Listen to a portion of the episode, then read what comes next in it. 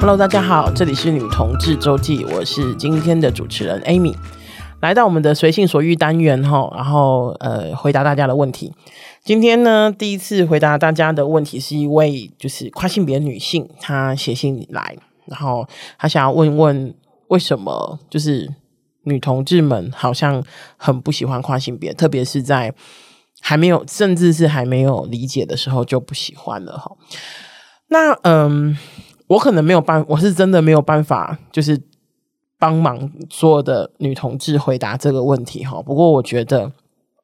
这个世界上哈，就是会有非常多人在还没有理解别人之前就不喜欢了。可是呢，呃，我觉得身为一个运动组织，像在热线，我们就会想说，那有没有什么方法是可以促进，就是呃，不管是女同志族群，或者是双性恋族群，或者是男同志族群，然后。跟跨性别族群，然后有互相认识的这样子。然后我们的义工呢，就是在呃过阵子的时候，因为我们最近比较 最近比较高级一点哦，就是呃那个呃音档比较多一点，就录音音档比较多一点，所以我们还没有处理到那边。我们接下来呢，就是女同志周记有好几集的那个呃好几集的。时间，然后是邀请跨性别朋友来跟我们聊一聊跨性别到底是什么，然后以及身为一个跨性别，然后他却喜欢的是女生，又是一个什么样的情况？哈，那我们会希望就是我们可以担负起这样子的，我觉得也不是宣导哈，就是分享的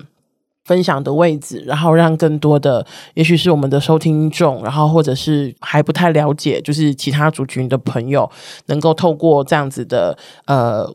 方法。更了解其他的族群，然后也请这位就是写信来的跨性别朋友，然后持续收听。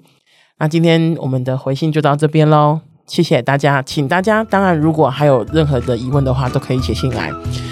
欢迎大家再继续收听女同志周记，拜拜。